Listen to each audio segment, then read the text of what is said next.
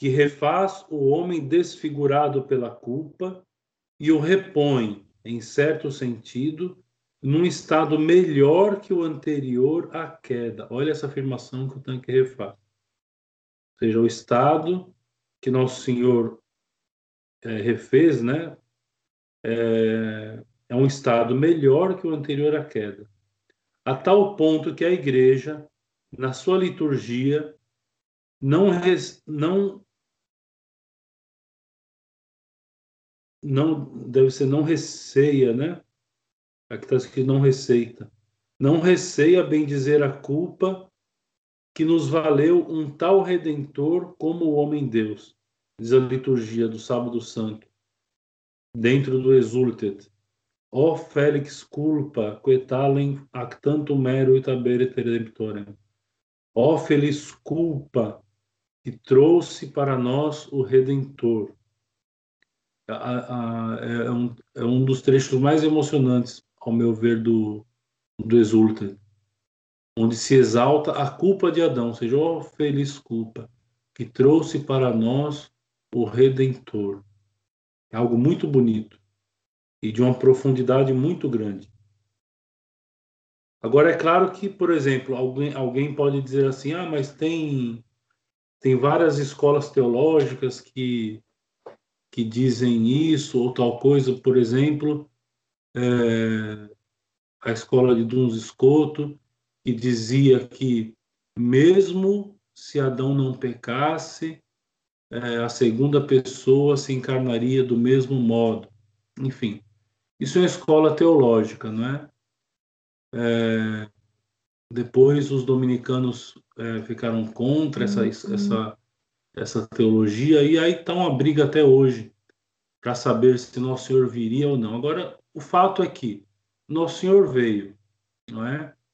E essa vinda de Nosso Senhor nos trouxe a redenção. Isso é, um, isso é o fato, e é a isso que a vida espiritual deve se apegar, né? a esses fatos espirituais que são simples para nós. Ou seja, nós quando contemplamos a redenção, vamos contemplar a redenção por ela mesma e não ficar criando conjecturas a respeito, mas e se isso, e se aquilo, e se fosse de tal modo, e se de outro, como eu estava falando a semana passada, né? não cabe isso. Ou seja, a contemplação é algo mais simples do que isso. Ou seja, Nosso Senhor veio e nos redimiu. Né? Isso, isso, isso para nós é importante. Então, quando a gente exalta a culpa de Adão que trouxe para nós o Redentor, isso é, é, é, uma frase né, que é motivo de contemplação para aqueles que buscam uma vida espiritual. Ou seja, nós que não temos méritos em nós mesmos, né, recebemos com gratuidade a redenção oferecida por Deus nosso Senhor. Então, isso é que é o mais importante. Constatarmos e contemplarmos esses fatos na vida espiritual. Não é? é aliás, tem um, tem uma história que diz assim, eu não sei quem foi que disse isso, mas é, o bom teólogo é aquele que o faz de joelhos no chão, né, rezando e até a própria teologia, não que essas discussões não sejam interessantes, até são. É, e, por exemplo, se, nós, se, a gente quiser pesquisar, hoje em dia tem um monte de textos no, no, no Google para pesquisar sobre essas discussões teológicas. E é bom, vale o estudo. Não é? O estudo é válido. É, eu acho importante até para o bom católico ir atrás dessas coisas. Mas aqui nós estamos tratando de vida espiritual. E quando a gente fala de vida espiritual, na vida espiritual a gente não fica com conjecturas teológicas, a gente fica contemplando aquilo que nosso Senhor revelou. Ou seja, a revelação é essa, então é isso que a gente contempla.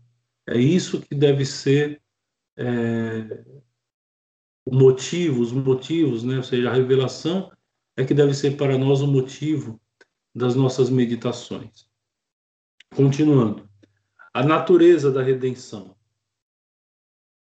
parágrafo 77 aí no texto. Deus, que de toda a eternidade previra a queda do homem, quis também, de toda a eternidade, preparar aos homens um redentor na pessoa de seu filho, que resolveu fazer-se homem. Assim constituído cabeça da humanidade, poderia expiar perfeitamente o nosso pecado e restituir-nos com a graça todos os direitos do céu. Então, ou seja, é, quando nós falamos da onisciência divina, Deus sabe tudo. É, a onisciência divina ela não exclui o, o livre-arbítrio que Deus dá ao homem. Então, ou seja, Deus é onisciente. Só que o fato dele saber todas as coisas não, é, não, não quer dizer que então nós não temos livre-arbítrio, como alguns acreditam, né? que seja que existe um, uma tábua onde está escrito nosso destino e tudo o que acontece acontece porque já estava previsto. Sim, previsto, nós podemos concordar que sim, mas que seria exatamente daquela forma. Então, ou seja, a onisciência divina consiste em Deus saber é, tudo aquilo que pode acontecer diante de tais circunstâncias que nós vivemos. Ou seja, diante de uma determinada situação, eu vou escolher A, B ou C. Deus já previra, por ser onisciente, todas essas situações. Então, quando Deus ele cria Adão e Eva, quando Deus, Deus cria todas as coisas, e diz, e diz aqui né, que ele previu, ele previra a queda, quer dizer justamente isso, ou seja, que Adão e Eva poderiam isso, isso, isso ou aquilo. E Deus ele tinha tudo isso já previsto, pois ele é onisciente. Agora, Deus então prevendo isto, ele arruma um jeito de nos restituir com a graça todos os direitos ao céu que nós tínhamos perdido com o pecado de Adão e Eva. Deste modo, soube tirar o bem do mal e conciliar os direitos da justiça com os da bondade. Ou seja, por pura justiça, Deus poderia simplesmente eliminar o homem da face da terra. Ele prometeu a morte, mas a morte poderia poderia ser não só material como espiritual também. Deus é todo poderoso. Ele poderia extirpar simplesmente o ser humano da face da terra. Mas ele não quis. Ele aliou, diz aqui, né? Houve é, no, Deus por pura bondade simplesmente ele aliou por misericórdia, perdão. Ele aliou os direitos da justiça com o da bondade, ou seja, Deus é infinitamente bom, é infinitamente misericordioso, é infinitamente justo, sem que todas essas, essas virtudes em Deus se contraponham, pelo contrário, elas se unem, é? elas concordam entre si. Por isso que não é contraditório dizermos que Deus é justo é, e misericordioso ao mesmo tempo. De primeiro assim, numa primeira vista, a gente pode dizer assim, não, isso é contraditório, porque parece que a misericórdia contraria a justiça, né? ou seja, numa cabeça pensando com a cabeça meramente humana, né? Mas não, em Deus nós encontramos essas duas virtudes, a justiça e a misericórdia, né, como que entrelaçadas. Em Deus não existe, não existe misericórdia misericórdia sem justiça, nem justiça sem misericórdia. Não existe justiça sem bondade, nem bondade sem justiça. Em Deus, tudo se encaixa né, de modo perfeito. Continuando a leitura. É evidente que não era obrigado a exercer plenamente todos os direitos da justiça. Teria podido perdoar ao homem, simplesmente contentando-se da reparação imperfeita que a este fosse possível. Então Deus poderia simplesmente perdoar o homem contentando-se numa reparação imperfeita. Lembra que, que eu, eu, dei uma pausa na semana passada para explicar sobre a culpa infinita que o homem adquiriu quando ofendeu a Deus? Então, o homem poderia continuar oferecendo a Deus sacrifícios e oblações com sangue de bodes, de touros, matando rolinhas num, num templo. Poderia, Deus poderia ter perdoado o homem sem que este, é, sem que, sem que fosse possível para o homem oferecer a Deus uma reparação perfeita. E Deus poderia contentar-se com essa reparação imperfeita. Poderia. Só que faltaria algo ao homem. Julgou, porém, mais digno da sua glória e mais útil ao homem colocá-lo em estado de poder reparar completamente a culpa. Então Deus não se contenta que o homem ofereça a, ele uma reparação imperfeita, que é o que acontecia na antiga lei. Então, ou seja, quando os judeus levam e queimam sobre o altar as vísceras dos animais, dos touros, dos carneiros, etc. e tal, e aquela fumaça que sobe, como diz os textos sagrados, sobe como um, um, uma fumaça de adorável odor a Deus nosso Senhor, porque aquilo representa a reparação do homem, representa o homem arrependido que queima o seu coração sobre o altar, enfim, tudo isso é muito bonito, mas é tudo imperfeito. Ou seja, o homem não vai conseguir, conseguir a, a, é, reparar a injustiça feita à dignidade infinita de Deus com o sacrifício de animais. Não é desse modo. Ou seja, então, é, e a cada passo que a gente vai, vai lendo né, esse, esse texto, nós vamos começando a perceber, ou seja, o quanto Deus é bom, seja, porque Deus não, ele diz aqui, Deus não precisava fazer isso. Deus não precisava fazer o que fez. A justiça perfeita, continua o texto, exigia uma reparação adequada igual à ofensa oferecida por um representante legítimo da humanidade. É o que Deus realiza plenamente pela encarnação e redenção. Por exemplo, os anjos poderiam tomar a dor da humanidade, não é? E tentar oferecer em reparação a Deus uma oração cada vez mais perfeita para ajudar ao homem. Mas ainda assim não resolveria o problema. Porque quem ofendeu a dignidade infinita de Deus foi um homem, foi Adão. Né? Foram Adão e Eva. Então, ou seja, para que a justiça seja feita, e a honra de Deus, nosso Senhor, seja é, quitada, vamos dizer assim, com um palavrear simples, deve ser um homem, o um representante da humanidade, que deve oferecer a Deus um perdão do mesmo tamanho da culpa que Adão obteve quando comeu o fruto proibido. Ora, se a dignidade de Deus é infinita, o perdão tem que ser do tamanho infinito.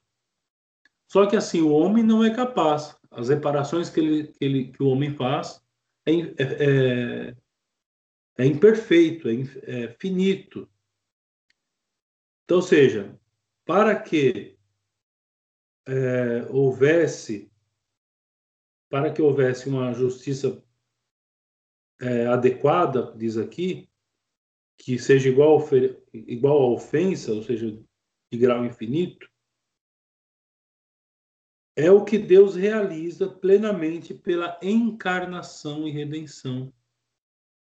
Então, seja, é uma coisa assim é, digno de vários meses e anos de meditação. E os santos padres da igreja, né, os, os, os primeiros bispos, os que escreveram, é, as, faziam meditações sobre sobre a Sagrada Escritura, quando se deparava nesse ponto aqui da encarnação, isso é uma coisa maravilhosa, isso é uma coisa magnífica. Então, imaginem só a seguinte situação: é um fulano rouba um milhão, vamos pegar um valor bem, bem alto. São dois seres humanos, então um rouba um milhão do outro. certo? Esse que roubou fica arrependido, mas ele já gastou tudo. E ele vai pedir perdão a esse fulano né, que foi roubado. Só que esse fulano que foi roubado ama tanto o ladrão que o que ele faz? Ele dá um milhão de presente para ele, para que ele possa devolver para si esse um milhão. Não é loucura? É uma coisa absurda. Ou seja, humanamente falando, nunca aconteceria um negócio desse.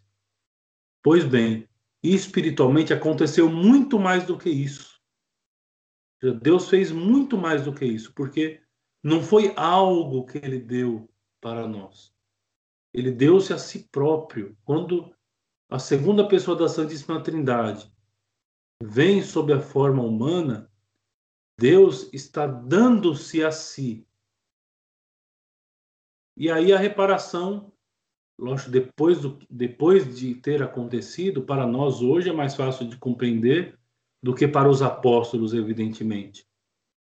Porque hoje nós temos vários manuais que nos explicam essas coisas. Os apóstolos tiveram que meditar muito sobre essas coisas, né, até chegar até nós. Então, imaginem só, é uma coisa magnífica essa. Ou seja, Deus ele se dá por completo, Deus ele se dá. E se dando, ele nos dá então a possibilidade da redenção. Porque é isso que aconteceu. Tem que ser homem. Tem que ser alguém da espécie humana da raça humana, dos descendentes de Adão e Eva, para oferecer a Deus um perdão do tamanho da sua dignidade ofendida, que é eterna, que é infinita. Pronto, Deus se encarna. Ele se dá a si mesmo. Só que esse homem, ele tem que ter, para oferecer um perdão do mesmo tamanho da dignidade ofendida de Deus, esse homem ele tem que ser como um Deus. Ele tem que ter uma dignidade infinita. Pronto. Nosso Senhor Jesus Cristo é a segunda pessoa da Santíssima Trindade encarnada. Então percebam que Deus paga os nossos pecados dando-se a si mesmo a nós como vítima, como vítima de sacrifício. Isso é algo impressionante. A encarnação e a redenção são assuntos de, de meditações que duram anos, que podem durar anos. Continuando o texto. Deus encarna o seu filho, constitui-o, por isso mesmo, chefe da humanidade, cabeça de um corpo místico, é o exemplo que São Paulo dá, em mais de uma de suas epístolas, dizendo né, que nosso Senhor Jesus Cristo é a cabeça e nós somos os membros, cujos membros somos nós.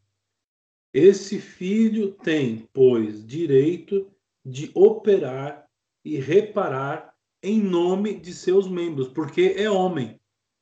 Ele não é Deus somente. Ele é homem. Então, nosso Senhor Jesus Cristo ele tem a natureza 100% divina e 100% humana. Então, ou seja, ele pode reparar em nome da humanidade, porque é homem, e ao mesmo tempo ele faz uma reparação perfeita, porque ele é Deus. Da mesma dignidade de Deus Pai, Deus Espírito Santo. Porque Deus Pai, Deus Filho, Deus Espírito Santo têm a mesma natureza a natureza divina. Esta reparação é não só, somente igual à ofensa, então, ou seja, essa reparação que nosso Senhor faz por, faz por nós não é somente igual à ofensa, senão que imensamente supera a ofensa, por ter um valor moral infinito, ou seja, não tem somente um valor infinito que seja, é, que seja suficiente para é, oferecer um perdão de tamanho, do mesmo tamanho da dignidade Filho de Deus. Não. Tem um valor moral infinito. Porquanto, como o valor moral de uma ação vem, antes de tudo, da dignidade da pessoa, todas as ações deste homem Deus, nosso Jesus Cristo, têm valor infinito. Ou seja, todas as ações de nosso Jesus Cristo sobre essa terra tiveram um valor infinito. Jamais um motivo de meditação para muitas, para muitas orações. Ou seja, e aí cabe a imaginação, ou seja, quando a meditação, quando a imaginação é, é usada para fazer boas meditações, pensando em coisas que Nosso Senhor, por exemplo, certamente fez quando criança. Quando, por exemplo, estava aprendendo a andar.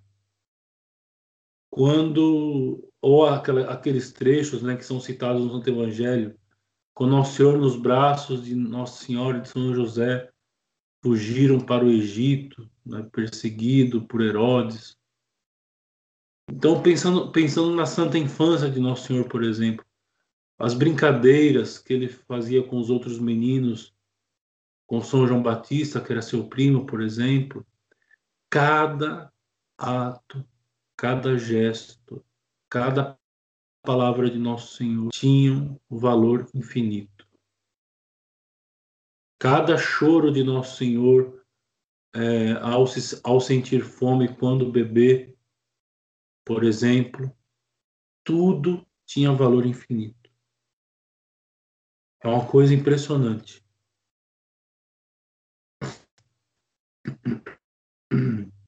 Um só dos seus atos, um só dos atos de Nosso Senhor, pois teria bastado para reparar adequadamente todos os pecados dos homens. Bastavam simples atos de sofrimento Nosso Senhor. Vamos, vamos, vamos imaginar uma coisa assim bem, bem tosca, mas que explica bem. Vamos supor, Nosso Senhor junta todo mundo ali e fala assim: hoje vai acontecer a redenção. Aí ele pega um alfinete, espeta no dedo e deixa derramar aquela gota de sangue mínima sobre a terra. Então, somente esse ato seria suficiente para apagar os pecados de toda a humanidade. Por quê? Porque o mínimo ato de Nosso Senhor, por ele ser Deus, tem valor infinito. Então já teria bastado. Ora, Jesus praticou atos inumeráveis de reparação, inspirados por mais puro amor. Tudo que ele faz por nós é por puro amor. Completou-os pelo ato mais sublime e heróico, ou seja, não bastou os pequenos sofrimentos que a humanidade de Nosso Senhor teve que passar, não é por enquanto esteve nessa terra. A imolação total de si mesmo durante sua dolorosa paixão no Calvário. Por conseguinte, satisfez, não só de modo abundante, mas superabundantemente, as nossas culpas Onde abundou o pecado, superabundou a graça. Diz São Paulo aos Romanos, diz, tem aqui a nota, no capítulo 5, versículo 20. Onde, onde abundou o pecado, superabundou a graça. Então, ou seja, nosso Senhor é, não se contentou num ato simples né, para nos redimir mas ele se rebaixou a tal ponto de, durante aquele tempo, diz muitos escritores, durante aquele tempo escolheu a forma de suplício mais dolorosa, mais terrível que havia, que era a crucificação, para poder é, para poder nos redimir. Então, imaginem que não é simplesmente a crucificação, quando nós lemos os Santos Evangelhos, nós vemos que tem todo um. Foram três dias, foram, foram, foi um conglomerado de vários sofrimentos que Nosso Senhor passa, desde o Horto das Oliveiras até o momento dos, dos interrogatórios. Ele é chicoteado, curado de espinhos e assim por diante. Enfim, tem todo esse trajeto que é a Via Crucis. Ou seja, Nosso Senhor, ele satisfez os nossos pecados abundante e superabundantemente. É para mostrar mesmo que ele nos ama. Eu penso o seguinte, não é? Vamos falar um si aí. Porque nós podemos perguntar, nosso Senhor, se tudo que ele faz tem valor infinito, então bastava ele fazer isso, como o senhor disse aí, espetar o dedo e derrubar uma gota de sangue no chão. E isso teria bastado? Sim, teria bastado. Mas quantas pessoas ele teria atraído a si com esse gesto? Quantas pessoas ele teria atraído a si? Seria um gesto muito ínfimo. Por isso que ele escolhe o pior de todos os, os males, segundo alguns autores, como, como, eu, como eu digo, como eu disse, é, de suplícios daquela época, que era a crucificação.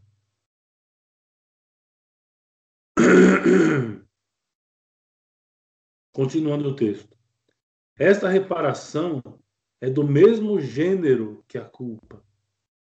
Adão, então aí ele vai fazer as comparações, né? ou seja, da culpa de Adão com a redenção. Esta reparação é do mesmo gênero que a culpa. Adão tinha pecado por desobediência e por orgulho.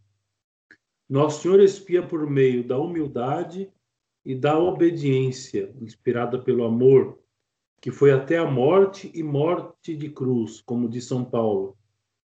Fez-se obediente até a morte e morte de cruz. Filipenses capítulo 2, versículo 8. E assim como na queda, então veja, então primeiro a desobediência e o orgulho de Adão em contraposição com a humildade e obediência da segunda pessoa da Santíssima Trindade, do Verbo Eterno. E assim como na queda interviera uma mulher para arrastar Adão, assim também na redenção intervém uma mulher pelo seu poder de intercessão e por seus méritos. Aqui ele faz uma nota que vai explicar mais para frente sobre esses méritos. É a Virgem, é, a, é Maria, a Virgem Imaculada, a mãe do Salvador, que coopera com ele, assim como Eva cooperou com o pecado de Adão. Ele, posto que secundariamente, perdão, coopera com ele, posto que secundariamente na obra reparadora. Assim, é plenamente satisfeita a justiça, mas a bondade selo ainda mais. Ele vai continuar o texto. Então, existem várias comparações que se fazem, né? por exemplo, do fruto proibido que estava na árvore do centro do jardim, o fruto do conhecimento do bem e do mal.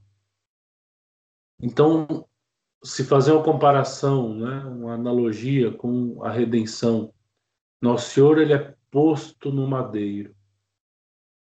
E assim como aquele fruto proibido estava estava no, no centro do jardim, era uma árvore, portanto, é numa árvore, é num, é num tronco que nosso Senhor é crucificado, é no madeiro que nosso Senhor é crucificado. Depois desse fruto que estava sendo no jardim, havia a proibição de ser comido. Esse fruto era proibido de comer. Já na cruz, este fruto que está sobre a cruz, ele é posto para ser comido pelos homens é a Santa Eucaristia. É o sacrifício da Quinta-feira Santa, onde Nosso Senhor se dá na Eucaristia, antecipando a paixão que haveria na, na Sexta-feira Santa. Então, ou seja, aquele fruto não podia ser comido. Agora, este fruto é dado como alimento. Que não comer a minha carne e não beber o meu sangue não terá a vida eterna. sobre aquele primeiro fruto. No dia que vocês comerem deste fruto, vocês morrerão. E agora, aquele que comer deste fruto, aquele que não comer deste fruto, pelo contrário, não terá vida eterna. Veja só as contraposições, coisa bonita, né? É, como eu disse, né? Esses, é, esses temas espirituais, eles são muito bons para nós fazermos as nossas meditações durante as nossas orações da manhã, da noite, como contemplação apenas. A boa oração é aquela em que nós não ficamos conjecturando as coisas, a gente olha nessa realidade, o que nosso Senhor fez por nós, o amor que Ele tem, mesmo sem precisar de nada, mesmo sem precisar de nós, ou seja, Ele se dá por completo. Ele vem ao nosso encontro. Ele se faz homem, se faz como um de nós, para que a reparação seja perfeita. Ele não aceita que o homem ofereça uma, uma ação imperfeita. Ele quer que a ação oferecida pelo homem a ele seja perfeita e por isso que ele fez o por isso que ele fez o que fez por amor a nós. Bom, faltam cinco minutos, no, é, quatro minutos para as dez. Eu peço licença a vocês. Eu vou abrir para perguntas antes disso, mas eu peço licença de terminar um pouco mais cedo hoje, que a minha garganta está doendo por causa da gripe. Então, é, está arranhando bastante. Então, eu abro agora as perguntas.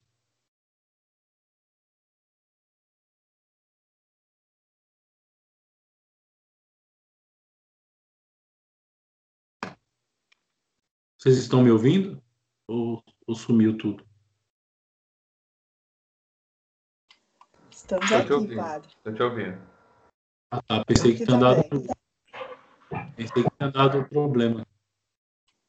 Mas podem fazer pergunta.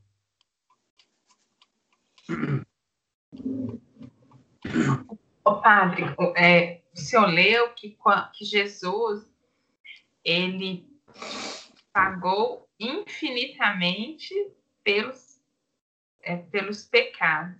Aí, eu pergunto para o senhor assim, então, quando pecamos, o nosso pecado ele é infinito também? Não, aí o que acontece? Nós nascemos com a culpa né, original. Então, seja, o pecado original é aquele pecado herdado de Adão e Eva. É, os pecados que nós cometemos no dia a dia são chamados pecados pessoais individuais. Não é? Então, embora, embora esses pecados possam ofender ainda hoje a dignidade infinita de, no, de Deus, nós temos agora, neste momento, meios de reparar tudo isso através do sacrifício que nosso Senhor fez por nós. Entendeu? Uhum, então, seja, os pecados são pessoais. E algum pecado que nós cometemos pode até ofender a dignidade infinita de Deus. Mas nós estamos numa outra época, nós estamos na época de nosso Senhor Jesus Cristo. Onde, ah, tá. através dos méritos de nosso Senhor Jesus Cristo, nós resolvemos esse, esse problema do pecado através dos sacramentos. Tá, entendi. Obrigada, pai. Imagina. O... Mais um. Eu, eu tenho uma, vou, vou tentar fazer ela rapidinho aqui, padre. Então, deixa eu ver se eu entendi. Tá me ouvindo bem? Ouvindo bem.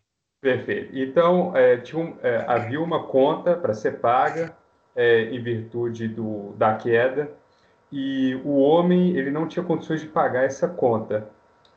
E então esse arrependimento de algo que foi feito pelos, pelos nossos antepassados, ele não poderia acontecer é, é, partindo do homem em virtude da nossa própria natureza, se eu entendi.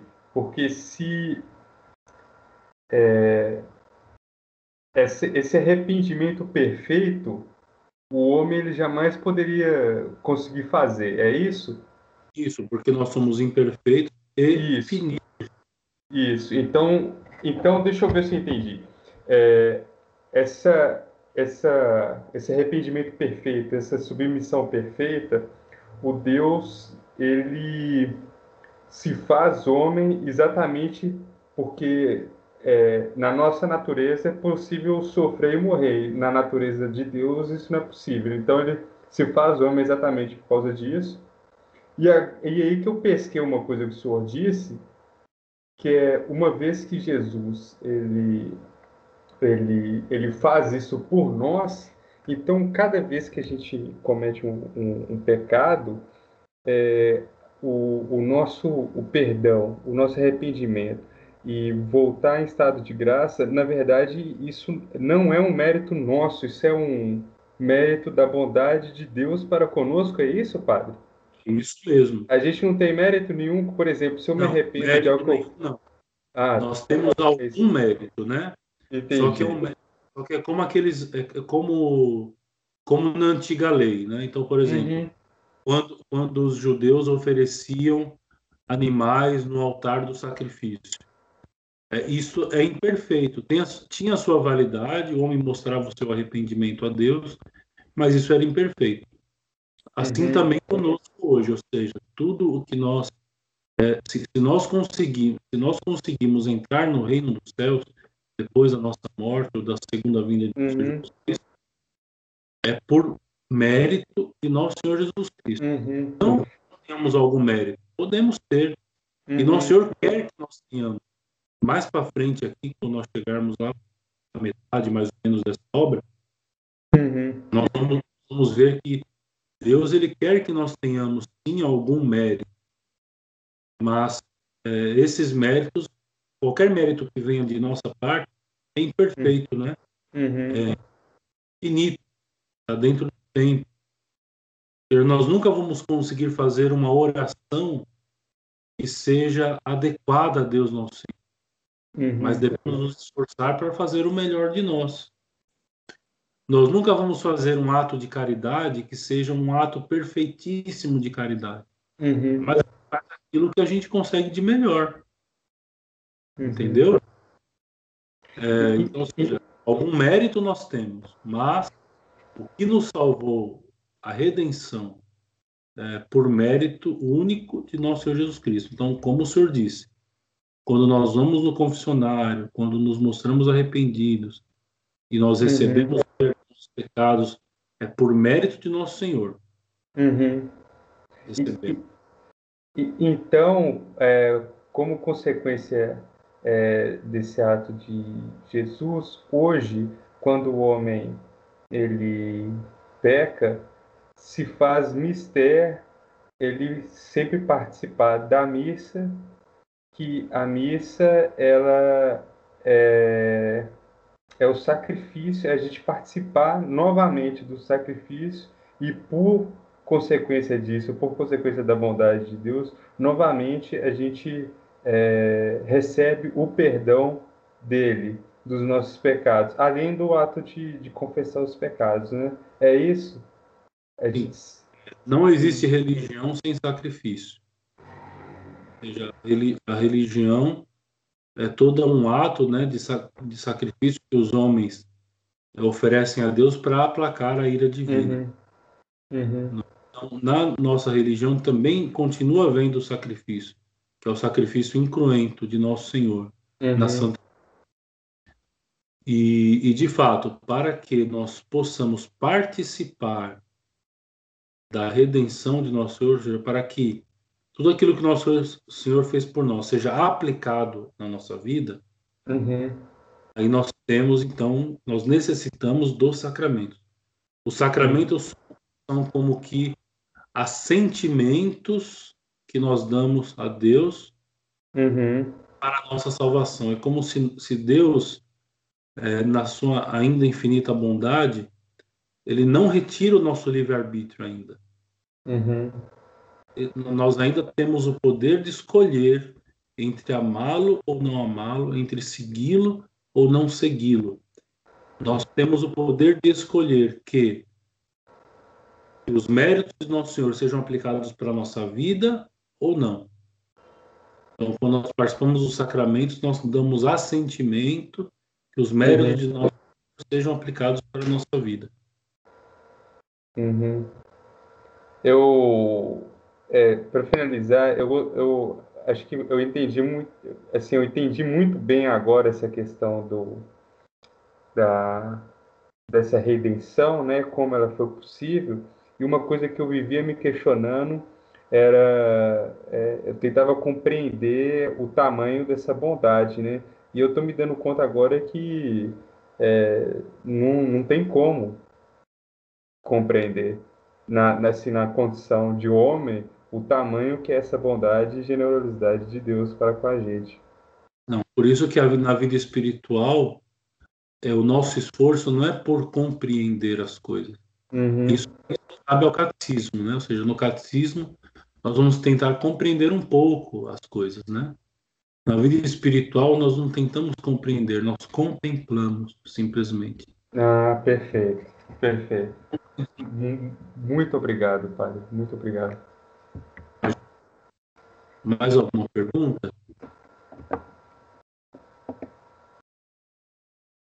Padre, eu acho que se eu quiser terminar para poupar melhor mais a sua voz. Tá bom, não tem problemas. Mas se alguém tiver alguma pergunta, eu ainda posso responder.